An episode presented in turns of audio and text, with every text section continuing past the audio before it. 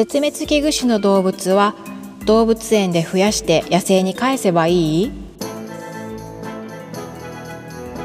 ？JWCS 生き物地球ツアー野生生物についての質問に分かりやすくお答えします。認定 NPO 法人野生生物保全論研究会 JWCS によるラジオ番組生き物地球ツアーの第26回をお届けします。本日のナビゲーターは JWCS 事務局スタッフの斉藤です。どうぞよろしくお願いいたします。今回の配信は絶滅危惧種の動物は動物園で増やして野生に返せばいい？にお答えします。本日のガイドは帝京科学大学教授で JWCS 理事の並木美佐子さんです。並木さんよろしくお願いします。こちらこそよろしくお願いします。先日絶滅の恐れのあるオーストラリアのクオッカの赤ちゃんが埼玉県にある動物園で生まれたというニュースがありました絶滅危惧種が動物園でたくさん増えたら野生に返すことができるのでしょうか？はい。一度野生で絶滅した動物を野生で復活させるために、動物園などで飼育して野生に放された例として、日本ではトキが有名ですね。もともといた場所に別の場所で増やして、それを野生に戻すということを再導入と言います。その成功事例とされてきたモーコノウマのことなんですけれども、モーコノウマは1960年代に絶滅して飼育下でやっと生き残っていた十数頭をもとにヨーロッパやアメリカの動物園が協力して増やしてモンゴルの自然公園で野生復帰、再導入を果たしました。でも、世界の動物園で大切に育てて増やして野生復帰に成功したこの馬たちは、実は5年くらい前、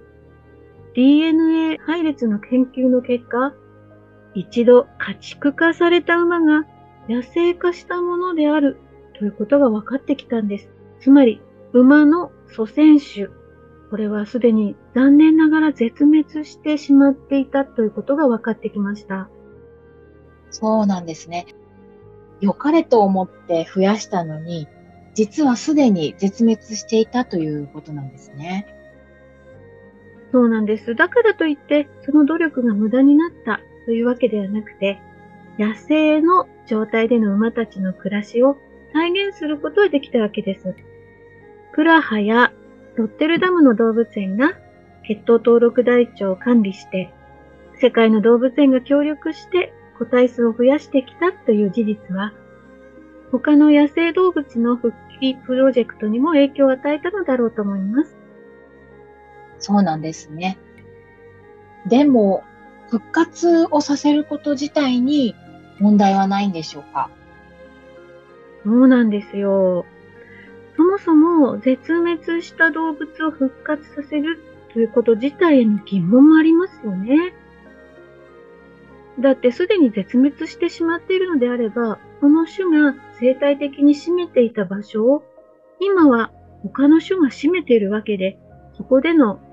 競合は必ず起きるわけです。復帰させたいからという単純な願いだけで進んでしまえば、かえってその地域の他の種類との関係性に大きな影響があることは考えなくてはいけませんね。なるほど。世界で一番幸せな笑顔を持つ動物と言われているクオッカの赤ちゃんが埼玉県の動物園で生まれたとニュースが先日ありました。日本で生まれた動物を野生に返すことができるのでしょうか？また、そうすることの問題はありますか、えー、私も、えー、ついこの間知って嬉しくなりました。赤ちゃんが生まれたんですよね。福岡は